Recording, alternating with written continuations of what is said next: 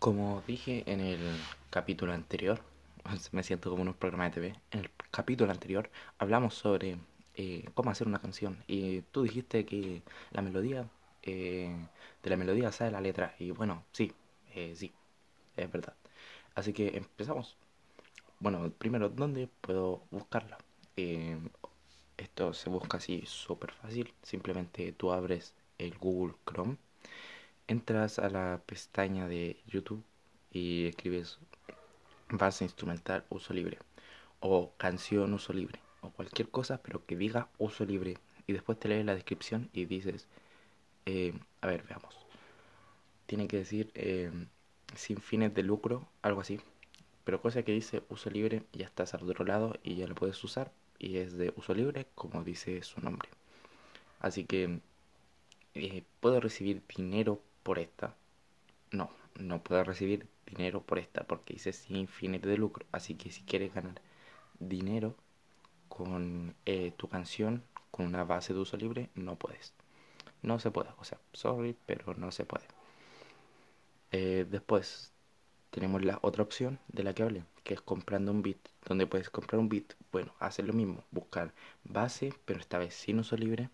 Y te va a aparecer como la página o donde subes las canciones tu compositor, tu artista, tu, tu mano derecha. Y tú simplemente le pagas y él te hace un beat personalizado o te más o menos te o le compras uno que ya tenga hecho. Eh, esta opción es más cara, pero puedes cobrar. O sea, sería algo así como una inversión. Pero eh, eso lo dejo a tus manos si es que te sirve o no te sirve.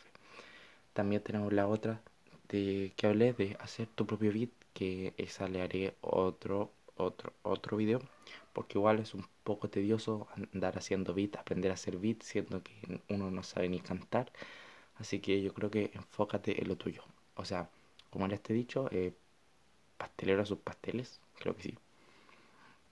Así que eh, yo, en mi opinión, te digo que uses uno de uso libre y que vayas subiendo canciones, subiendo las que te gustan, obviamente, y de calidad, o sea, de calidad, por favor.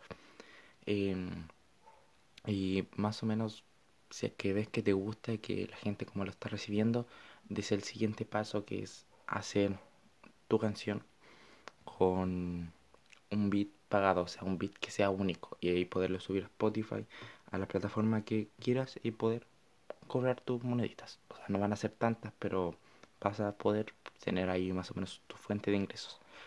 Y después, eh, después de ese paso mayor que es hacer tu propio beat, o puedes decirle a alguien que sepa que sabes que sabe harto de esto, que te haga un beat. Y yo creo que igual tienes que pagarle. O si es tu amigo, te lo da gratis. O puedes decir que te enseña a hacer beat. Pero esto es más igual más tardío. Así que yo te recomiendo que empieces de uno a uno. Así va la escala. Uso libre, después eh, uso pago, le vamos a decir. Y al final FL Studio. Eh, o es que yo lo conozco como FL Studio. Hay miles de programas más, pero es como el FL como más icónico, según yo. Y bueno, eh, y si yo no quiero hacer algo así como tan elaborado y quiero hacer como un cover, especie de cover acústico, algo así eh, y necesitas aprender a tocar guitarra, bueno, yo te recomiendo que te hagas un curso y es lo mismo con el FL, o sea, yo te aconsejo que busques primero la base de eso eh, y después más o menos te hagas una melodía, cantes y si quieres hacer como un remix, uses la misma melodía y le pides a alguien o a tu amigo que te haga como un remix o simplemente buscar remix de tanto tanto y grabas algo. Así que, bueno, terminamos. Yo doy por zanjado este tema, más o menos. Si es que quieran que siga hablando de este tema, eh, mándame preguntas. O sea, yo no soy adivino para saber qué estás pensando que me faltó decir, porque en mi mente yo más o menos creo que es todo. Así que terminamos esto con una recomendación, ¿no? Bueno, eh, obviamente que sí, porque quiero que escribas una canción y no quiero que más o menos te estanques. Así que saber el BPM es muy importante de la canción. Así que si por ejemplo estás a 100, a 120, 140, normalmente las de trap son de 140, no sé dónde, pero es mucho. ¿Qué es el BPM? Es el tit, tit, tit, tit, tit, el bip por minuto. O sea, cuando pa, pa, pa, pa, pa. ¿Cuántas veces hace el tit, tit, tit por minuto el algo por compás? O sea, no sé bien, pero tú me entiendes. Cuando ves el metrónomo este que se tin, tin, tin, tin. ¿Y qué pasa con eso? ¿En qué me importa? Bueno, te importa más o menos por eh, la simple razón de que tiene esto, tiene mucha importancia. Porque te vas a quedar con la duda. No, no, no soy tan malo. Eh, cantar con esto es mil veces más fácil que cantar sin esto. Eh, haz la prueba, inténtalo y dime cómo te resultó. Y si es que me quieres mandar un audio o algo así de tu canción, mil veces agradecido. Pongo todos tus créditos y todo. Y eso. Eh, ah, también había anoté esto así como de curiosidad, que saben de qué instrumentos, o sea, qué instrumentos usan, usan para las canciones de ahora. Eh, ¿Lo sabes? Si lo sabes, eh, ándate, o sea, ya terminó el episodio. Y si no lo sabes, son sintetizadores. Que son sintetizadores?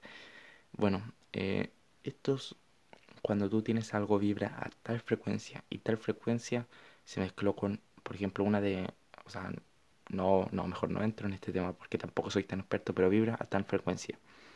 Eh, por ejemplo, un sonido muy agudo así, y un sonido muy grave, pum. sí, o sea, sí. O sea, no. Ah, ya.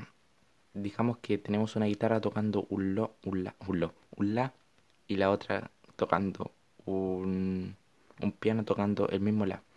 Estas se tocan y después, o sea, salen como un sonido más o menos y eso es como una parte del sintetizador. Pero si agarramos todas las guitarras y ponemos a todas a tocar un la, sale como más o menos la música de ahora. O sea, por si no sabías. Si es que quieres saber sobre sintetizadores, busca a alguien que sea experto. Yo simplemente estoy dando mi, o sea, como una curiosidad y yo creo que se está alargando demasiado esto, así que bye bye.